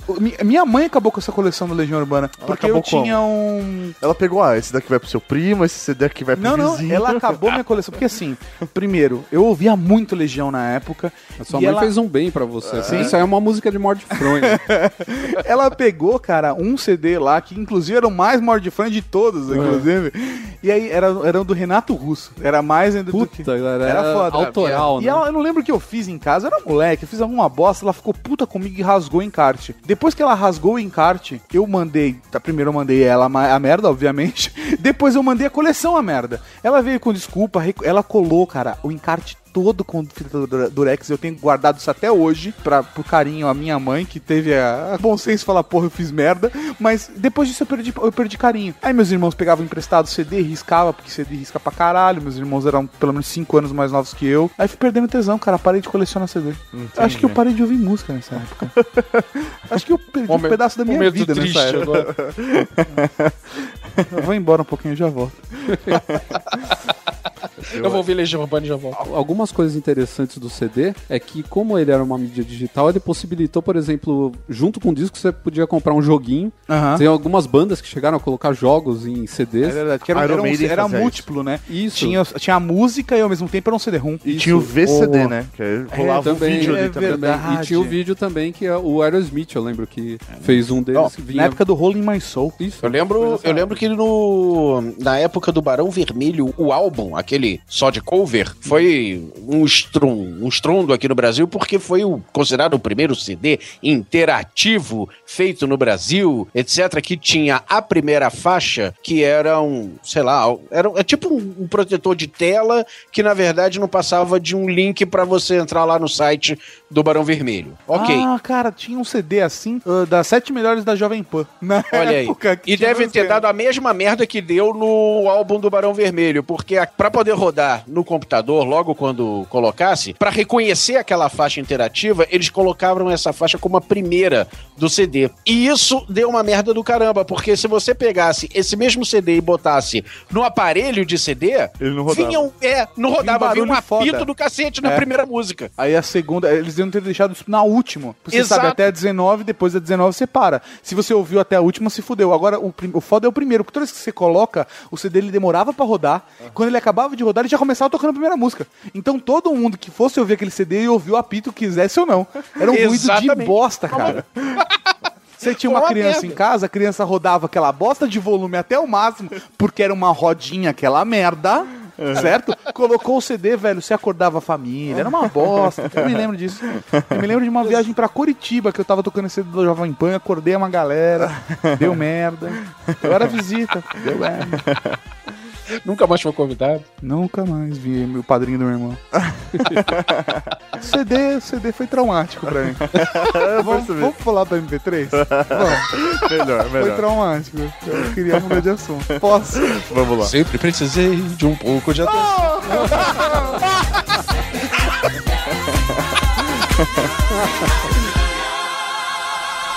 Alô, alô, alô, graças a Deus. E aí, irmãos, boa noite. Se hoje estou cantando, graças a Deus, não preciso mais ficar na Tembran Dance, striptease, ficar na gogo dance, igual ficava, aquelas coisas todas, eu agradeço vocês. Que de dezembro até agora, mais de milhões de votos. Tentei o Big Brother na YouTube, não consegui entrar pro Big Brother, mas glória a Jesus. Estou com todos vocês, irmãos, como todos nós temos que trabalhar para podermos ter tudo de bom e do melhor. E é por isso que eu estou aqui só para mandar um recadinho. Em nome de Jesus, como sempre falei, não sou diva, não sou estrela, mas gosto de ser trabalhadora. E eu trabalhando, que graças a Deus, hoje em dia eu tenho meu CD. Eu tenho meu CD na iTunes e muitos outros mais que vocês já podem comprarem. Tem algumas pessoas que está botando na SoundCloud ou na YouTube que o meu CD é tudo grátis. Não é grátis, irmãos. Queria eu, em nome de Jesus, que tudo que eu faço e vocês fazem é grátis a partir de hoje, em nome de Jesus. Como os bons presidentes também queriam. Era uma coisa que eu adoro no MP3. É a maneira com que, quando ele surgiu, ficou muito mais fácil de você não só transportar a música, que você muitas vezes gravava num CD, mas é, como também facilitou o, o- a troca. O dele. acesso. O acesso à música. É óbvio que o sistema é, peer-to-peer, por exemplo, facilitou isso às estrelas. Cara, na boa, eu acho É, que mas- são, são dois tipos de, de mercado que surgiu com o MP3. Vamos lá. É. Vamos primeiro citar que MP3 é o arquivo digital, ponto. É o arquivo Né, digital. Todo mundo ponto. conhece MP3, eu não preciso falar. Pra galera que tá baixando o Year Geeks Podcast em MP3, eu não preciso explicar o que é o MP3, né? É- é- vale só citar uma coisa: que ele é um arquivo digital de música, mas que ele tem uma compressão alta. Assim como o JPEG tem, ele, ele sofre uma compressão para que a imagem fique mais fácil de você transportar ela. O MP3 é a mesma coisa. Ele é um sistema de compressão para uma música que existe música, música digital, arquivo de áudio digital sem compressão. Os arquivos FLAC, os arquivos AIF, os, ar- os arquivos Wave. Agora, o MP3 ele comprime isso e deixa muito mais fácil de carregar. E assim, eu acho que o que foi revolucionário, cara, pro MP3 foi justamente você poder digitalizar. Você pegava um CD, se transformava esse arquivo dessa música em MP3, ele ficava armazenado no seu computador e aí surgiu o Napster, cara. Sim. Eu acho que o Napster ele foi determinante pra criar um mercado de música digital que não existia. Não existia, não. Então eu acho que pra- por isso que a revolução musical do MP3 ela é muito importante e fez com que a gente é, se desenvolvesse todo um mercado que depois com o iTunes, com o Steve Jobs, ele conseguiu monetizar isso. Então você fechou o podcast, então, assim. É isso aí, segundos. muito obrigado. É, na ver- Você fechou um bloco de 20 Não, na ver- minutos. Na e dois verdade, você esqueceu de falar da coisa mais importante de todas, que é o iPod, que foi o que permitiu você carregar o MP3 com você para os lugares, porque até então ele estava confinado ao seu computador. Sim, isso é verdade. Então, cara, mas antes do iPod, Teve o Real e teve o Nomad, que eram é, MP3 players, MP3 mas cabia tipo 30 músicas. Que você vai fazer é mais fácil então você andar lá com seu, a sua fita, um monte de fita cassete dentro da mochila, cara. Mas a- o que normalmente eu faria, que- o que antes disso, antes do MP3 player, o que tinham eram os, os Discmans que rodavam o MP3. Sim. Então, ao invés de CD. você rodar um CD com 20 músicas, você tinha um CD que na verdade era um. CD-ROM É, com com mil músicas, 130 1.500 músicas, sei lá. Só que tinha um grande problema nessa história do CD com do CD-ROM que tocava, né? O, o, o problema é, se o CD player, o Discman de CD, CD normal, era uma merda porque a cada dois passos que você dava, aquela merda daquela agulha laser, agulha entre aspas, laser, pulava Agulha e você laser, olha o velho falando, né? O velho falando é isso, cara. Agulha laser. Foi o cara se denunciou na hora, né, velho? mas se era, se era ruim. Não, mas se era ruim assim, imagina o do carro, então. É. Não, mas aí o que, o que eles faziam, então, o que aconte, o que acabou acontecendo com o tempo, no finalzinho da geração, você tinha que ele lia primeiro a música toda e ele carregava, ele dava pau se você ia avançando. Tipo, avançava quatro músicas pra frente, aí ele podia dar pau. Mas tinha, tinha Discman, cara, que já lia a música inteira pra você. Se você começou a ouvir, se ouviu 10 segundos, ele já tava com a música toda carregada. Nos primeiros 10 segundos, você tava pulando, não tinha problema. Que aí eram os anti-shocking, tinha umas Isso. paradas dessa. E aí depois, por conta desses CDs, é que eu acho que começou a popularizar. Entre o CD rolando no MP3 e os MP3 players e os iPods, teve uma distância gigantesca de tempo. Pelo menos pra mim, demorou muito pra essa transição acontecer. Sim, não valia a pena comprar um aparelho, um MP3 player, porque era caro pra cacete. Eu me lembro do- dos da linha Diamond da Creative, que, cara, era caro pra cacete, cabia menos de um CD dentro dele. Sim, sim. Era mais jogo você tem um Discman. Sim. O que, o que revolucionou de fato foi o iPod, né? E a gente não pode deixar de falar dos players que tinham nos computadores. O Winamp, lembra do Winamp? Winamp, maravilha. o Winamp. Naquela época a gente rodando o MP3, que era um MP3 tão comprimido, tão comprimido, que dependendo da música, ouvir na época e ouvir hoje, você descobre outros instrumentos, você descobre elementos da música que você não tinha noção. Por quê? Porque você ouviu sempre em MP3. E com uma compressão absurda. É. E hoje você tem com uma compressão que a- às vezes é uma compressão tão absurda quanto, mas melhor, com uma qualidade melhor de som, perdendo menos da música. Então você descobre elementos e fala, nossa, eu não sabia que tinha, tinha um som de sacas agora. É engraçado, cara, que eu nunca tinha pegado, assim, essa questão do MP3, assim, dessa compressão. Eu fui realmente avaliar isso, cara, quando a gente gravou o episódio 26 do We Are Geeks com Lampadinha, velho. É verdade, é verdade. Que a gente comentou sobre MP3, né, o Foi fato... bem na época que eu saí do Busão do Brasil que saiu esse programa, não foi? Foi, não, Quando eu entrei. antes, quando você entrou, você ainda É tava... verdade. É, ele comentou, ele falou, velho, o MP3 ele mata a música. E ele, tipo, era contra, né? Ele colocou como algo contra, né? O MP3 acabar com a música do artista, que, meu, ele se preocupa em colocar certinho cada instrumento, colocar detalhes e o MP3 acaba com isso. Mas eu acho que ele, velho, a gente entrou num momento, o MP3 ele se fez necessário justamente porque nós estávamos num momento onde a internet ela era muito lenta. Sim. Então você precisava de uma compressão para conseguir fazer esse compartilhamento. Então acho que foi uma mistura de, de coisas, de é, o universo ele estava num momento que se fez necessário o MP3 ser desse jeito. Se o MP3 tivesse surgido hoje, com certeza ele teria uma compressão muito tipo, melhor, ele Sim. teria uma qualidade muito maior, porque a E- internet e é muito ficou- melhor. E ele ficou, o MP3 ele teve um movimento underground em MP3. Quando a galera inventou o MP3, ele acabou sendo absorvido por uma galera underground que puxava dos CDs, convertiam eles em MP3, convertia às vezes em Wave e aí comprimia para o MP3 e começava a jogar na web. E aí isso, cara, começou a indústria começou a se questionar. E agora, o que que a gente vai fazer nessa geração onde a galera começa a compartilhar música? Foi o que o Octok falou, dos CDs com sistema de bloqueio para não baix- deixar baixar, não deixar copiar. E aconteceu todo esse movimento, teve o Napster, etc. E aí isso tudo levou a gente até a geração do iPod. Foi quando o Steve Jobs apresentou o iPod. Os tocadores de MP3 deram uma, uma mudança depois disso, tanto que o iPod foi topo de mercado de MP3 player e até, até hoje E ainda foi é, a né? morte do Walkman, né? Sim, e que isso só Walkman mudou, Discman, né? é, e isso só mudou, só mudou com a chegada dos smartphones, porque hoje com os smartphones a gente não tem uma necessidade tão grande de ter um MP3 player. Tem gente que ainda tem iPod e um e um smartphone, às vezes um, às vezes um aparelho um pouco mais barato, porque aí o, o MP3 player ainda tem a sua função específica. Mas quem tem um smartphone mais bacana não tem uma preocupação com isso, porque você pode pegar o seu smartphone, colocar um número, sei lá, X de músicas, a não ser que você seja um ouvinte absíduo, assim, absurdo de músicas. Você coloca lá, você, coisa, se você tem um Android, você pode ter uma entrada de cartão SD, coloca mais um SD lá de 32 GB cheio de música e acabou o seu problema, né? E é, isso é uma coisa muito impressionante. Como o universo da música, nos últimos 15 anos, vai, mais, de uma maneira mais forte, 20, 15 anos, sofreu uma mudança tão grande, tão agressiva. Tanto é que a galera ficou desesperada, né? Hoje que tá se estabilizando, hoje que com o iTunes Store você consegue comprar música e outras lojas que também existem, a Nokia tem, sua lo tem a sua loja, a Amazon vende música também digital, a Microsoft também tem a sua solução de venda de música, mas demorou, cara, para esse mercado estabilizar. O pessoal ficou muito perdido com a entrada da internet.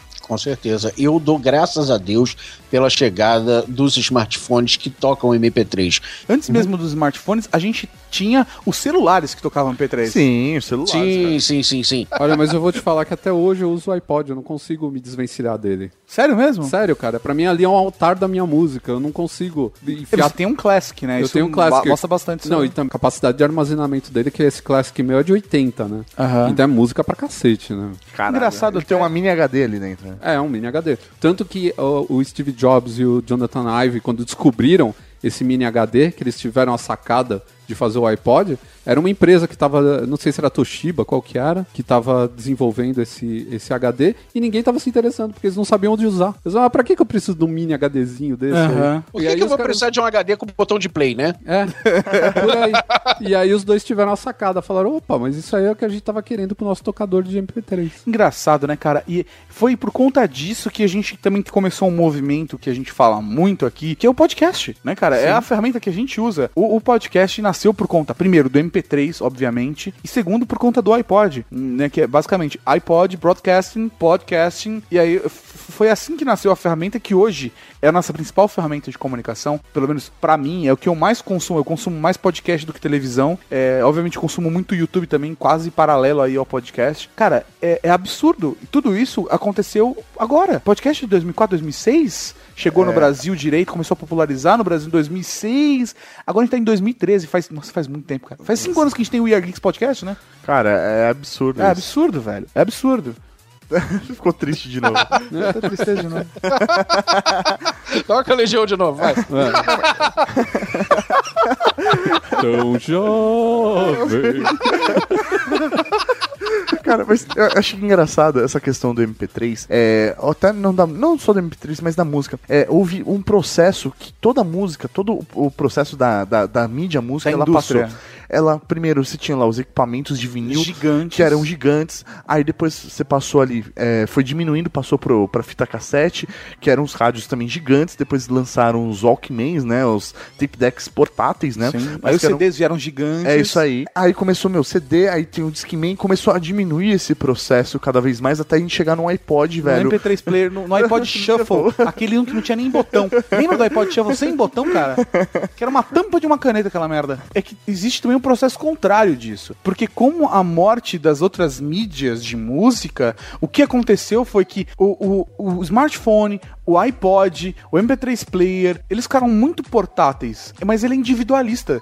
A caixa de som do seu iPhone, ela não vai te dar o mesmo potencial, obviamente, de um equipamento de som. E o equipamento de som foi sumindo. Você até compra hoje um microsystem.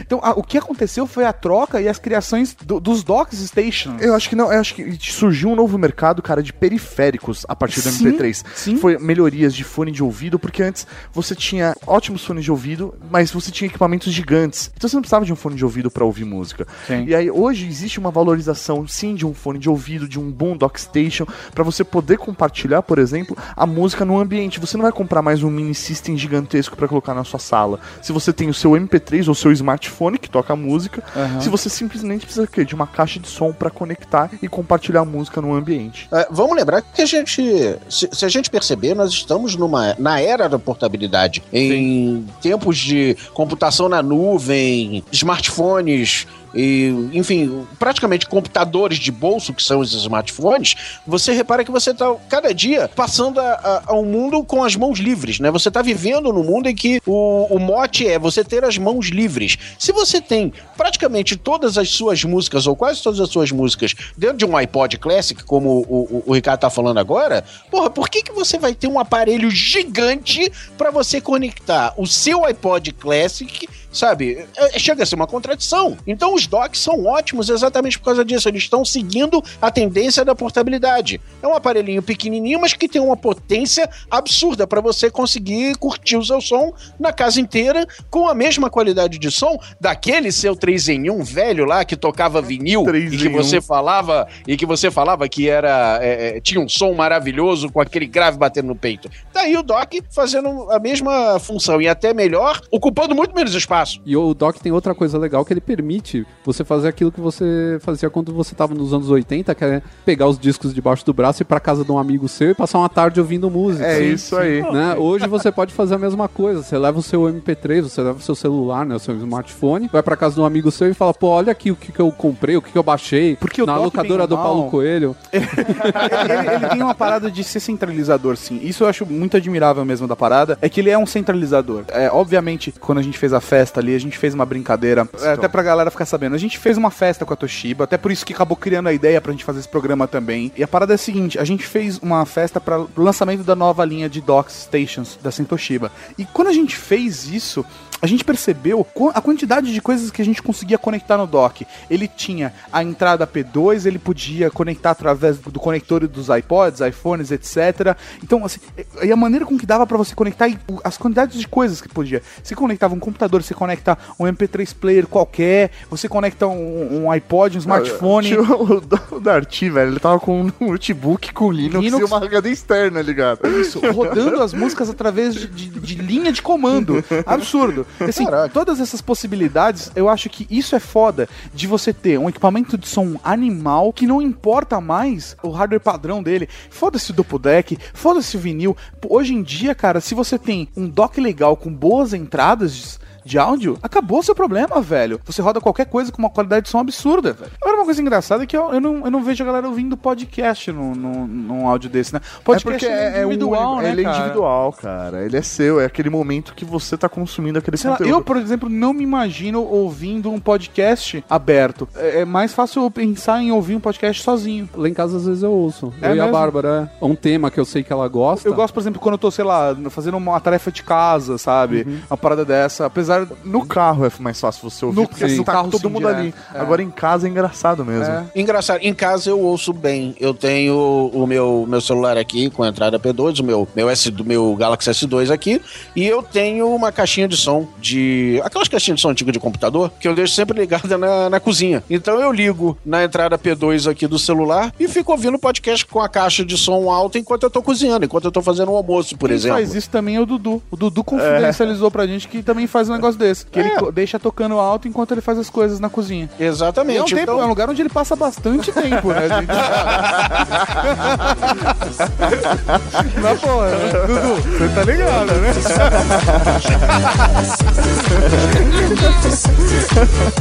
Who's a sexy bitch? É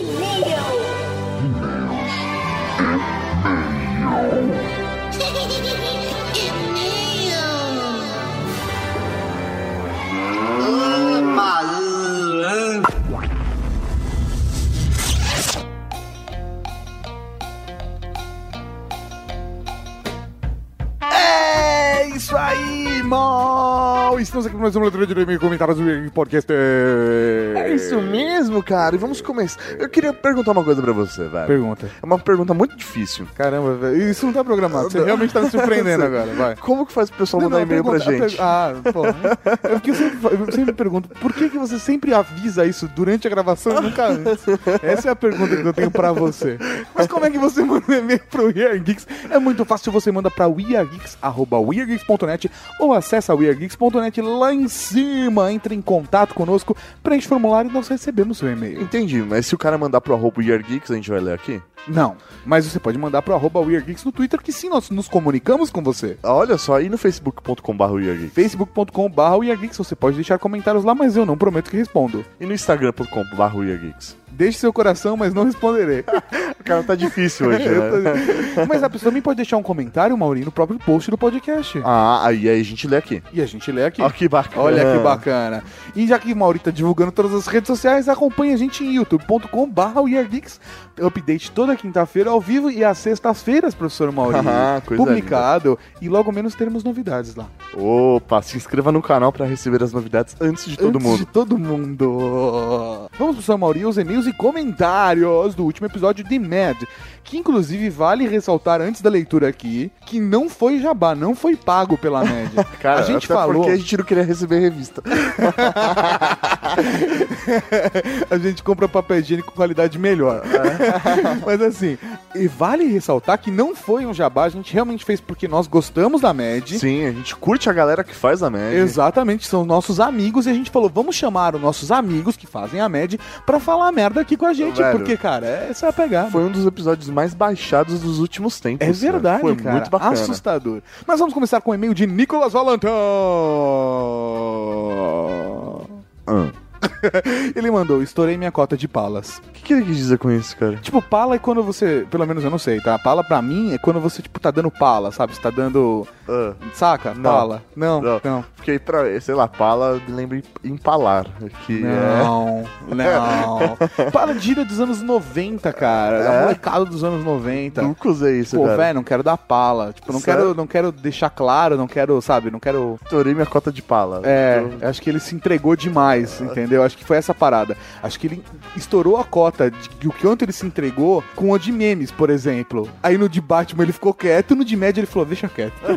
eu já estourei minha cota de pala. Esse foi que eu, isso que eu entendi. Entendi. É, é Entendeu? um mistério, ele é um mistério, né? O Nicolas Valentin, ele é um homem misterioso. Ele é. Ele é. Enigmático, Ele né? é um homem enigmático. é isso mesmo, mano. Ele é um cara enigmático. Vamos aqui a um comentário. O comentário é dele, de Flávio Marteleto. O Capitão Planeta do Cavalaria Geek. Vai, planeta. É isso aí, mal e Tato. eu deixei o Tato só pra parecer que ele, não- ele gosta menos de você. Eu sei. Tá. Eu ganhei umas trocentas revistas Mad da gringa quando eu era juvenil. juvenil, eu era pré-mirim quando É, eu li.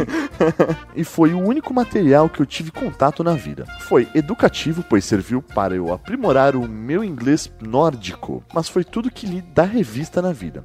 Algumas piadas, confesso, não entendia na época e só fui passar a entender quando mais velho. Hoje não sei o paradeiro dessas revistas, provavelmente foram usadas para limpar o foreves de alguém. Com certeza. é o mínimo, né? Enfim, depois desse programa engraçadaço, é possível que eu leia material nacional devido ao carisma, simpatia e filha da putice do pessoal que apresentou aí. Boa. Esse programa foi sensacional, ri pra caralho. Parabéns mais uma vez e como sempre, o poder é de vocês. Vai, planeta! Planeta Raul. Ai, ai. Próximo e-mail é dele, Igor Ryuji Uehara. Olá, olá, geeks. Meu nome é Igor Uehara, 19 anos, estudante de agronomia, sem cargo, Londrina, Paraná. É assim que os e-mails têm que chegar, Maurinho. É assim, é desse jeito, né? Conta- ne- nessa ordem: nome, idade, o que faz da vida, o cargo na cavalaria, se tem, aí aonde mora. Bacana, cara. Vamos estabelecer isso agora, Maurinho? É formulário padrão. É isso aí. Vamos fazer o seguinte: vamos dar um prêmio para próximas pessoas. Todo mundo que mandar É. nos próximos dois episódios estarão concorrendo a um prêmio. Beleza. Tá bom? Fechou. Não vamos falar do prêmio ainda. Hum, Até porque você inventa isso agora e você não sabe qual é. Exatamente. Mas vai ter prêmio. Aham. Animal. Essa é a palavra que define esse podcast. Quando estava na academia, peguei meu iPod e pensei: que podcast terá a honra de ser ouvido por mim? Escolhi o We Are Geeks. Na hora em que vi episódio 94, revista Med, pensei: que merda, um podcast de jabá. Mas vamos ouvir. Entre ouvir jabá e derreter o cérebro com radiofobia, vamos ao jabá. muito bom, muito bom. As pessoas talvez tenham tido a mesma impressão, né, Mal? Que, É. que foi jabá, mas não foi. Parabéns. Conseguiram vender uma revista Med pra mim. Nunca imaginei que poderia existir editores de uma revista tão doentes. Apesar de que se eu trabalhasse respondendo carta dos fãs, também ficaria com o estado mental apodrecido. Mas eu gosto de responder os e-mails de vocês. Eu não me sinto com a alma apodrecendo. É porque vocês são bem melhores do que os leitores da Nossa, Med. porra, eles estão em outro nível. Exatamente. A gente não quer que vocês se tornem leitores da média. Não ia ser legal. Sem dúvida, esse podcast foi o melhor de 2013. Espero que venham podcasts tão bons ou melhores por aí. Aguardem. Aguardando. Ouvi o episódio na academia. O legal é que as piadas vinham nas últimas repetições da série. Não sabia se ria ou se largava o peso no chão. Abraços a vocês, geeks, e continuem com um ótimo trabalho, Raul!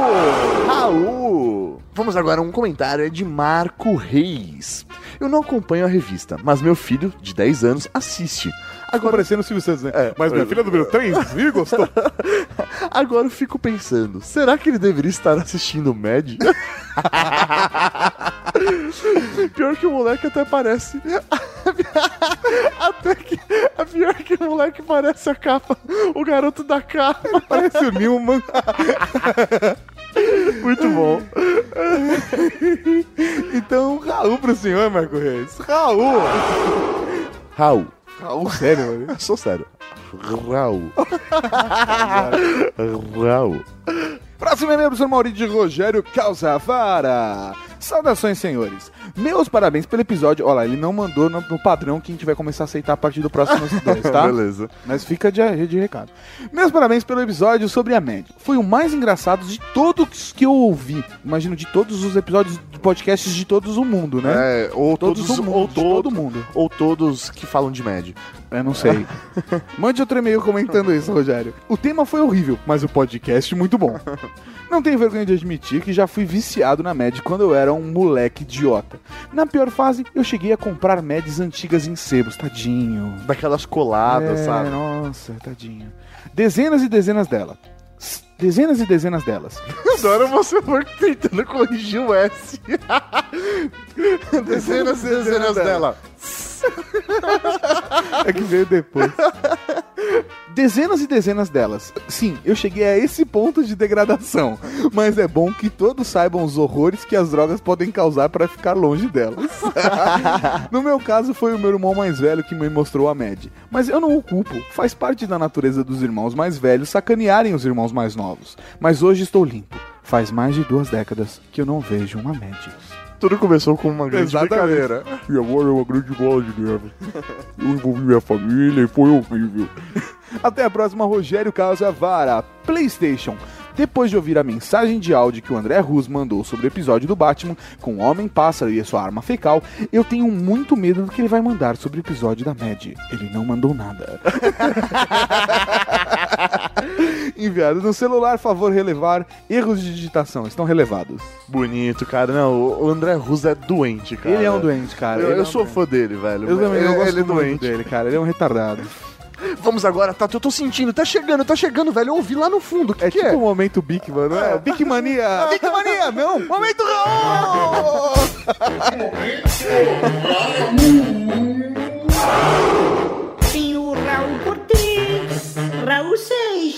Raul Gazola, Raul Gil, Raul Júlia. Cara, tem Raul pra caralho aqui. Um Raul, professor Mauri, pra Douglas Falsarella, que achou nosso podcast sobre Mad um dos melhores, mas melhores do mundo. Bem, e que lembrou dos bons tempos em que comprava nos sebos. Um Raul para André Rus, que mandou um áudio depois e nunca saberá se gostamos ou não do recado de voz. Nós gostamos. Ficou bom pra caralho. Curti muito. Um Raul pra Guilherme Queiroz, que se empolgou e falou que vai passar na banca pra comprar uma Mad. Olha só, eles vão aumentar em 200% o número de leitores deles. Até chegar no final do momento Raul, a gente fez a revista Mad chegar a ser semanal. Um Raul para Rômulo, que prometeu fazer uma fanart, mas que até agora não chegou. Fica de recado.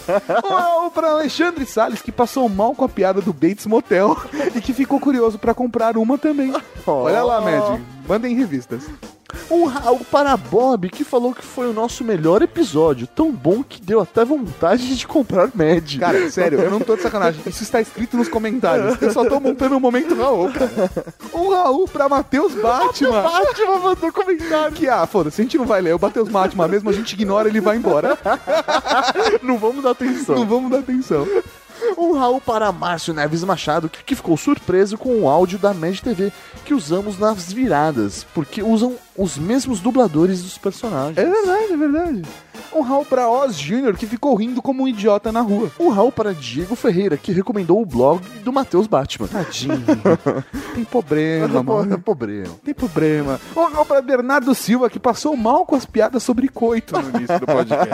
Um Raul para LX, que era leitor da MED na época em que o papel higiênico era rosa e áspero. É, comprar médio naquela época valia a pena. Um Raul pra San Gaspar, que depois de ouvir o podcast, comprou uma média e rasgou seu dinheiro.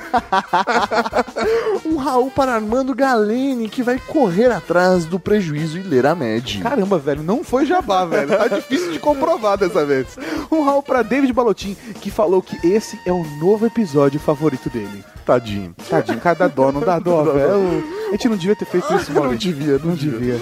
Um Raul para João Ricardo, que falou que realmente tem um Neumann em todo lugar, até na aula de TGA dele. E um Raul pra Heller, que curtiu com saudosismo, relembrando da época que ele lia Med nos anos 80. Caralho, né? As pessoas abrindo o coração. É, né? velho. Um Raul para Igor Godina Cunha, que disse que a MED tem papel zoado, mas que faz parte da infância dele. Tadinho. E um Raul pra Roger Takada, que genialmente colocou um trecho de Maluco Beleza nos comentários. Pegou só, pegou só. Maluco Beleza, Med, Raul Seixas, Raul. Ah, ah, ele juntou Nossa, tudo e velho. acabou com What Me, Worry, Ahmed. Que bonitinha. Cara, velho, que viagem Genial, louca. não foi? Nossa, eu não tenho inteligência suficiente pra chegar nesse raciocínio. é que eu li MED também, né? Exatamente. É isso aí, Cavalaria Geek. Até a quinzena que vem com mais um Year Geeks Podcast. Tchau. É. Eu terminei o podcast, você É. ficou perdido. Falou aí. Tchau, galera. Até quinzena que vem. Ei. Tchau. Raul. Ai, a merda.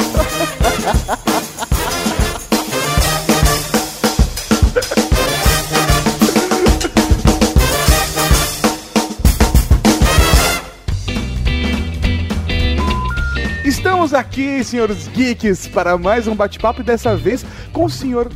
Ô, Mauri, beginner. Parece que tá fazendo isso. Começou a fazer ontem podcast, né? É. Desculpa, 20 Todd. anos de curso, Mauri, porra. É, desculpa, cara, é que eu não fui no workshop do Léo. Você acabou de ouvir Weird Geeks.